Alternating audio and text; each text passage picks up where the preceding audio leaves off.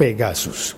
Así se llama ese software que es en realidad un caballo de Troya. Bueno, Pegaso era el mítico caballo con alas.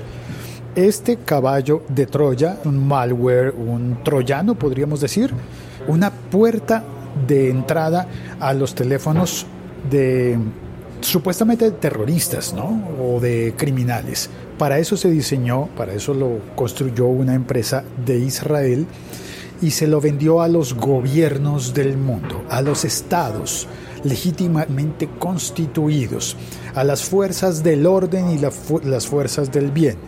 Pero en México se descubrió, lo publicó el New York Times, los utilizaron para espiar a los periodistas y a los activistas en pro de los derechos humanos. El siglo XXI es hoy.com. Me he documentado un poco al respecto para contarte esto, cómo es que existía ese Pegasus y que con eso podrían espiarnos a todos, así tuviéramos el más sólido de los teléfonos. Mm, ¿Te acuerdas de, el lío en el que los servicios de inteligencia de Estados Unidos pidieron a Apple entrar a un iPhone por las malas para la investigación en contra de un terrorista? Pidió mi café, sigo. Pues bueno, ese caso fue famoso porque Apple dijo que no, que no podía abrir una puerta trasera. Pues es que la puerta trasera existía, pero no la conocía Apple. Al parecer, hacia agosto de 2016, Apple se enteró de que esa puerta trasera existía, que una compañía de Israel, una compañía de espionaje, sí tiene que ser porque creó el Pegasus, encontró esa puerta trasera y mm, descubrió la forma de espiar personas. Ese software, si bien existe, y seguramente hay compañías de seguridad y de, y de inseguridad dedicadas a comercializar eso, ese software es extremadamente caro, costosísimo. Tengo dos fuentes. Las fuentes, bueno, antes de eso sí voy a decir que Carmen Aristegui es una de las personas que fue espiada por alguien dentro del Estado mexicano, algunos de los servicios de seguridad mexicanos que compraron el software. A ver, según el artículo publicado en tecnosferadeltiempo.com, dice que, comillas, para espiar a 10 usuarios de iPhone, por ejemplo, el fabricante del software cobra 650 mil dólares. 650 mil dólares una licencia para espiar hasta 10 teléfonos iPhone. Y además la cuota de instalación es de 500 mil dólares. Para instalar el software necesitas pagar medio melón de rúcanos dolaretes. Es decir, ya de entrada hay más de un millón de dólares pagados por espiar solamente a 10 personas, pero las cuentas van en 12 conocidos, ¿no? Que se sepan. 12 personas lograron meterle con ingeniería social, con engaños humanos, meterle el programa a los teléfonos de algunas personas. Por ejemplo, Carmen Aristegui dice que un operador se hizo pasar por personal de la Embajada de los Estados Unidos en México y le rogó que le diera clic al enlace para supuestamente resolver un problema con su visa para entrar a los Estados Unidos. Eso es ingeniería social. Es decir, la llaman y le dicen, se hacen pasar por alguien de la Embajada de los Estados Unidos, por favor, te vamos a mandar un enlace y tienes que entrar a ese enlace y cháncales que entra ese enlace y queda su teléfono ya pues a merced del espionaje. También dice que la esposa de Pardinas, a ver, Carmen Aristegui, Carlos Loret de Mola, Mario Patrona, Stephanie Bauer y Santiago Aguirre del Centro de Derechos Humanos Miguel Agustín Pro. Bueno, la esposa de Pardinas, el activista anticorrupción, recibió un mensaje en el que le ofrecían pruebas de que su marido tenía un amorío. Entonces interfieren no solamente el teléfono del señor, sino el de la esposa. O tal vez le pidieron a la esposa que entrara al teléfono del, del señor. Bueno, y ahora leo la otra fuente, que es la de BBC. Dice acá que la lista también incluye a abogados que asisten a familiares de los 43 estudiantes desaparecidos de la Escuela Normal de Ayostinapa, así como al hijo menor de edad de la periodista Carmen Aristegui.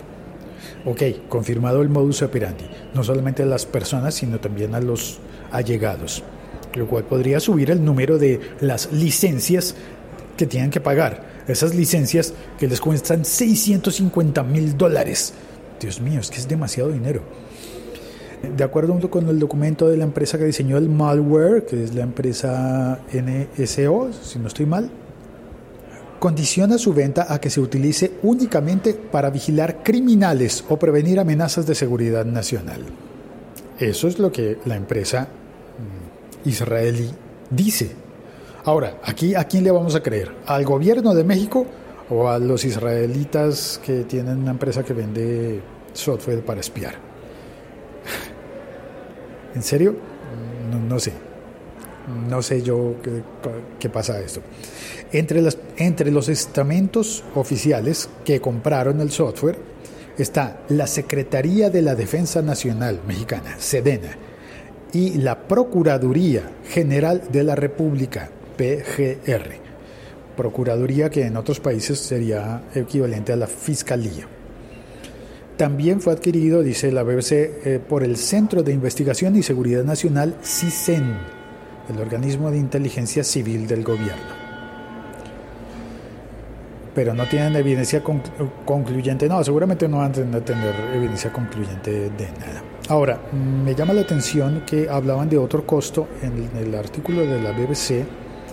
Hablaban de 77 mil dólares. Sí. Dice eh, textualmente, comillas, cada una de las instalaciones exitosas del programa cuesta unos 77 mil dólares, según, el, según documentó el diario The New York Times cada una de las... No sé, estoy confundido porque según eso es como que cada instalación exitosa es un cobro extra o no. Es decir, te cobran 500 mil dólares por el derecho a, utilizar el programa. Ok, 500 mil dólares. Sí, muy bien, yo compro una licencia. La Procuraduría, el Servicio este de Inteligencia, tres licencias en México. Tres licencias de 500 mil dólares. Vale, vamos en millón y medio. Más eh, la licencia por el derecho de espiar hasta 12 teléfonos, 650 mil dólares. Hay 12 teléfonos eh, reportados, 12 creo, seguramente va a descubrirse más gente. Los afectados, dice la BBC, según el informe, son al menos, al menos 12 comunicadores y activistas que investigaban casos de corrupción gubernamental. Entonces son dos paquetes de licencias de, porque son más de 10, ¿no? Entonces 650 y 650 son 1.300, 1.300.000. Y llevamos un millón y medio, llevamos 2 millones eh, mil dólares. Y si a eso, si lo estoy entendiendo bien, significa que por cada una de las instalaciones exitosas les cobran además 77 mil dólares. Multiplica por los 12 y súmaselo a los, a los 2 millones que teníamos además. El caso es verdaderamente vergonzoso. Y lo peor es que se conoce este caso y cuántos hay que no se conozcan. En Colombia, en mi país, hubo un, escándalo similar por lo que se llamó las chuzadas del DAS, en aquel entonces el Departamento Administrativo de Seguridad, que era una empresa, una empresa del Estado, no, una institución de inteligencia. Eso no debería llamarse inteligencia, ¿verdad? No debería llamarse inteligencia estaban espiando también a periodistas y a cuanta gente se opusiera o representase un peligro, no necesariamente para la seguridad nacional, sino para la seguridad de los que están manejando la seguridad nacional. En Panamá hubo algo con el caso Martinelli, no estoy seguro, de eso no estoy seguro, así que no lo sé. El caso es que estoy realmente impactado por la cantidad de dinero que se mueve en nuestros países para tratar de controlar y de averiguar cosas de qué, de la oposición política, de, de los periodistas, qué es lo que están intentando ocultar o salvarse. Mejor dicho, ¿en qué mundo estamos? El siglo XXI es hoy.com. Muchas gracias por oír este episodio podcast. Saludo en el chat vía Spreaker está Alejandro Herrera. Está también Ricker Silva. Ricker dice, algo he hecho mal que no he hecho la de plata que me merezco. Eso significa, no me he ganado el dinero, el pastón que me merezco. No, pues yo estoy igual. También dice, si eso es así, o no nos dijeron la verdad, o a Sepúlveda le pagaron una chichigua para su hackeada en las elecciones. Sepúlveda es un famoso hacker eh, que está metido en muchos líos en Colombia porque fue contratado por... Ah, eso es otra cosa. Vamos a contar eso. Eh, ah, y Carlos está saluda. Dice, hola Félix Money. Ojalá tuviéramos una miserableza, una miserable parte de ese dinero que destinan a espiar gente, por Dios. Cuento entonces ahora esa otra historia. En las pasadas elecciones en Colombia hubo un escándalo de hackers, de un hacker que fue contratado, al parecer se dice que habría sido contratado por una de las campañas a la presidencia de la República, que a través de ese hacker habrían hecho campañas, por ejemplo, para averiguar cosas del proceso de paz en Colombia. Espiar al proceso de paz y tratar de entorpecerlo o de obtener beneficio político, electoral, electorero de la información allí para, no sé, básicamente lo que se sabe es que esa campaña se oponía al proceso de paz. era, si no estoy eh, tergiversándolo mucho, que seguramente no lo digo como es porque no sé y nadie sabe realmente cómo es, era una campaña en la que está muy vinculado con los que promovieron el no en el plebiscito y que dicen paz sí, pero así, pero así no. Opositores al proceso de paz, punto. Ya hay que ver, entrar en detalles qué tanto tienen razón los unos y qué tanto tienen razón los otros, porque seguramente nadie tiene la razón completa. Pero se supo de ese hacker y eso se ligó a que en días muy recientes, esta parte es graciosa, es graciosa. En días muy recientes, el expresidente de Colombia, que está vinculado a ese partido político, publicó en su Twitter una imagen de una conversación de WhatsApp. Os vais a reír de esto, te vas a reír de esto eh, si, si no vives en Colombia, si no conoces esto, es, y si eres geek publicó el expresidente una publicación de WhatsApp con pantallazos. Dijo que había empresarios que le estaban transmitiendo mensajes de preocupación por algo que yo ni siquiera sé qué era. El caso es que publicó los pantallazos de los, de los mensajes que él había recibido. Estaban en verde y a la derecha. Es decir, todo el mundo que ha utilizado WhatsApp en el mundo, en el mundo mundial, se dio cuenta de que el presidente, de que el expresidente ex no había recibido los mensajes, sino los había enviado.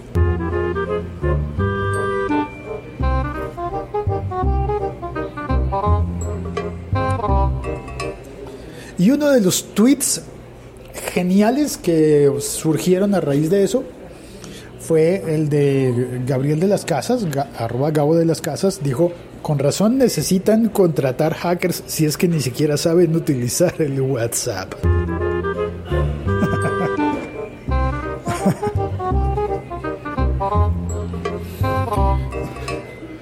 en el chat saludo a Pablo Jiménez Salgado. Saludos, pura vida Pablo. Gracias. Saludos a toda la gente que oye este podcast en Centroamérica y en el Caribe y en Suramérica y en el Pacífico y en el Atlántico Sur y en el Atlántico Norte y en el Pacífico Norte y en eh, Japón. Saludos a las personas que oyen esto en Minato y en todas partes del mundo. Muchas gracias. Yo me despido ya. Gracias a las personas que entraron al chat. Gracias a ti por oír este episodio podcast, por compartirlo si te pareció interesante, por comentarlo. Puedes comentarlo en cualquier servicio en el que estés oyendo. Si lo oyes en YouTube, coméntalo allí, por favor. Y pensando en el expresidente...